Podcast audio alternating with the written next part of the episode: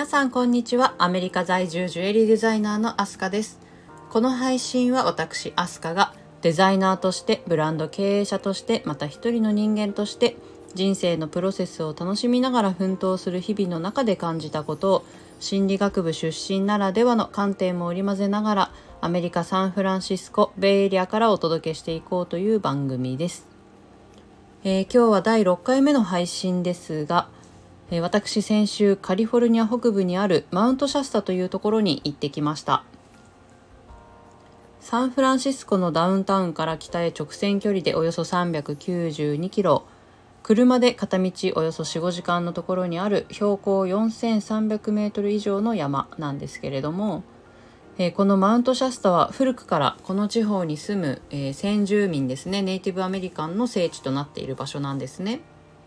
え、いわゆるパワースポット。エネルギーが渦を巻いて大地から噴出するボルテックスとして注目されている聖なる山です。もう私大好きな場所で今回は3回目の訪問でした。でここを訪れると人生の転機が訪れるとも言われているんですね。えー、浄化されるというのを細胞レベルで感じられる場所だと私は思っています。で今回のサムネイルには、えー、そのシャスタで手に入れたクリスタルの原石と、えー、マウントシャスタをバックに撮った写真を設定しています。シャスタの山とクリスタルの神聖なエネルギーを写真でお届けです。でこのマウントシャスタはですね世界に7つある聖なる山の一つとも言われているんですね。で世界七大聖山というのが、えー、ネパールにあるエベレストペルーのマチュピチュケニアタンザニアにあるキリマンジャロ、え、アメリカのセドナエジプトのシナイ山、え、そして我らが日本の富士山そしてこのアメリカのシャスタ山となっています、え、シャスタはですね日本でも馴染みのある、え、クリスタルガイザーというミネラルウォーターの源泉があってえ、シャスタ山の氷河雪解け水が地中を通って何千年もかけて流れ出ている場所があるんですね。でそこで湧き水を汲んだりとか直に飲んだりすることができるんですけれどももう透明度が半端なく高くてもうとにかくクリアですごく美味しいんですね。でここシャスタの魅力はというとやっぱり息を飲むほどの絶景と綺麗な空気ですね。もう神秘的でスピリチュアルな雰囲気を常に帯びていてもうここがこうパワースポットということを知らなくてもなんか違うと思わせるほどなんですね。もう何といっても山が抱く大自然の生命力の美しさとか、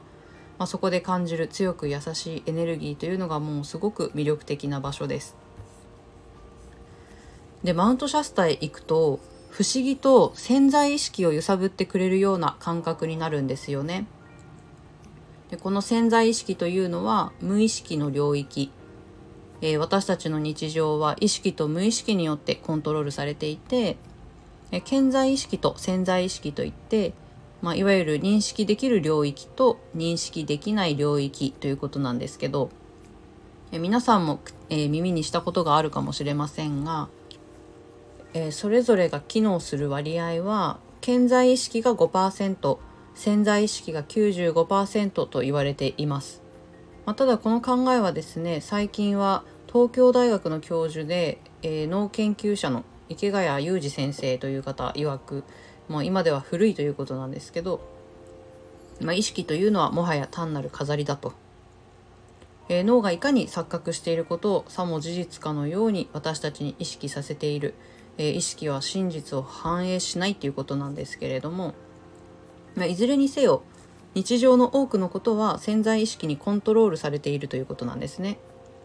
でこの無意識の領域には、えー、過去の経験とか知識として知ったこと、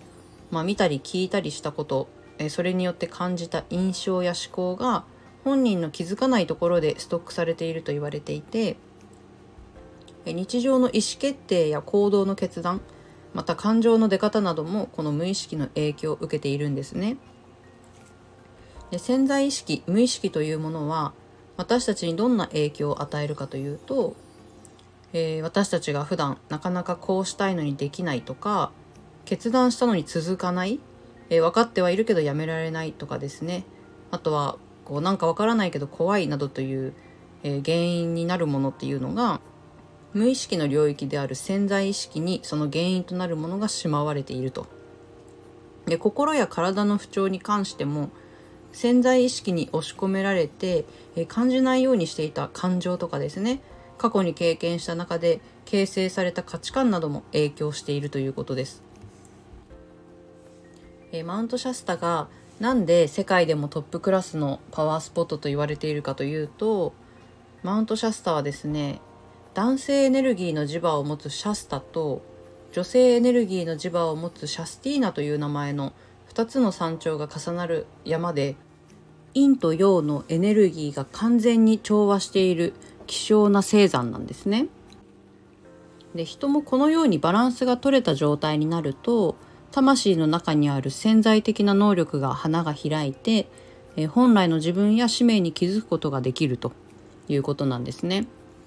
でマウントシャスタに行くとやっぱりこう自分の魂の本当の声に気づけたりとか自分の人生の本当の使命に気づける方が多いと言われているんですけど、まあ、それはこうしたパワーによるものなんですって。でエネルギーが調和してバランスが取れた状態になってえー、潜在意識が揺さぶられるとあらゆる答えが自分の中にあるということに気づくことができるんです。でこれは今までの配信でもちょっと触れているんですけど、まあ、外に答えはないんですよね。自分の中にあると。自分自身とつながることでバランスを取りやすくなり、えー、自分軸の確立そして自立へと向かって生きづらさや迷いから解放されるということですね。まあ、というわけで先週は私その息を飲む絶景をめぐって心身ともにクリーンアップする旅へ出てきたわけですけれども魂レベルの癒しが深まるような魂がピュアになるような体験をしてまいりましたでこのカリフォルニアのマウントシャスタがですね、えー、スピリチュアルな星山であると言われている理由が他にもあってでこのシャスタのある位置が地球の第8チャクラに相当する場所にあると言われていることが、えー、その理由となっているんですね。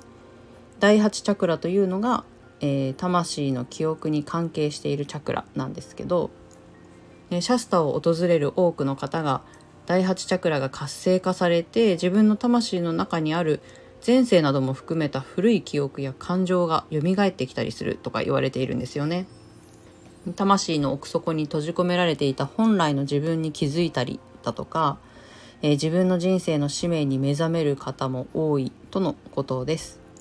でまあ先ほどもちょっと言ったんですけど特にスピリチュアルに興味がない方でもシャスタに行くとなんかこう不思議と強く優しいエネルギーによって、えー、潜在意識が揺さぶられる感覚になるんですよね。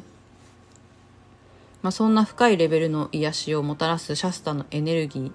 えー、存分に吸収してそのまま閉じ込めたパワーストーンをですね使ったジュエリーを今後うちのブランドから皆様へ提供を始めていきたいと思っていて、えー、ただいま準備中でございます。是非皆様にもマウントシャスタの強くて優しいエネルギーを感じていただきたく、え、それが幸せマインドへ導いてくれるようなそっと背中を押してくれるような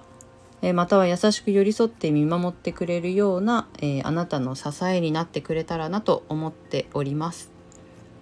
それでは最後まで聞いてくださりありがとうございました。